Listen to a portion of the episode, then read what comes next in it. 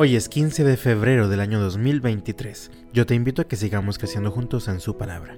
La Biblia dice en el Salmo 46, versículo 10, Quédense quietos y sepan que yo soy Dios. Toda nación me honrará, seré honrado en el mundo entero.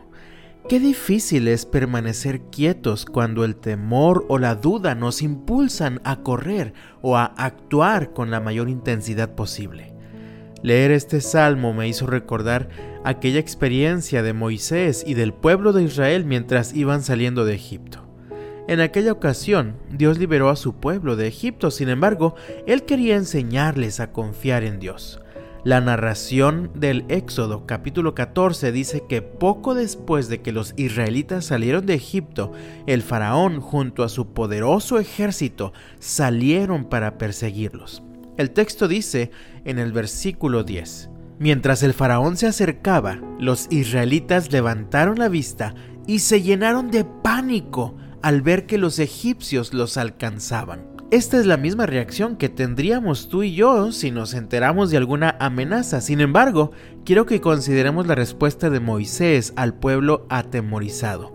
Leo el versículo 13. Pero Moisés les dijo, no tengan miedo Solo quédense quietos y observen cómo el Señor los rescatará hoy. Esos egipcios que ahora ven, jamás volverán a verlos. Vemos en la respuesta de Moisés una estructura muy similar al Salmo 46, versículo 10, que es el texto que leí al inicio. Quédense quietos y observen.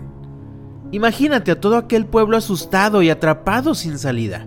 En ese momento se encontraban en un punto en el que por un lado los detenía un monte, por otro lado los detenía el mar y por otro lado los amenazaba el imponente ejército egipcio con toda su fuerza.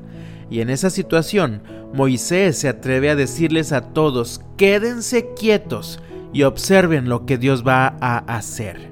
Y me impacta la plena seguridad con la que Moisés habló aquel día.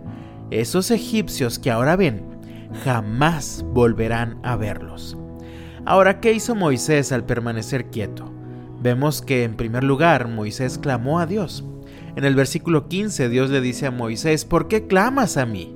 Así que lo primero que hace Moisés al ver el peligro inminente fue clamar a Dios, clamar rogando por su ayuda y su intervención, pero creo que también clamó pidiendo instrucciones. ¿Ahora qué hago, Señor?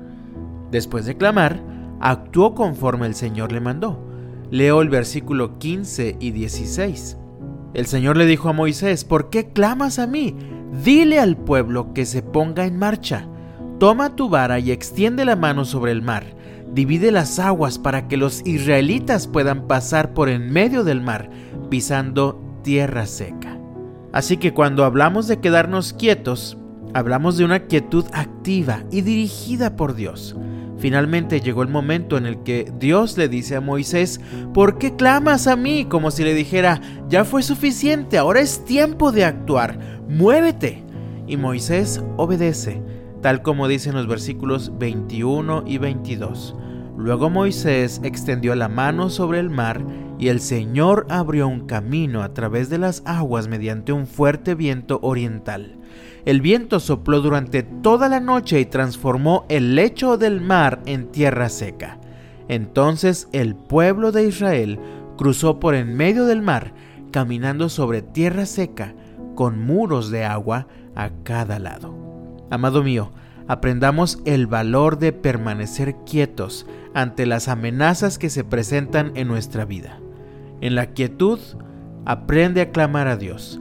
En la quietud, aprende a obedecer sus instrucciones.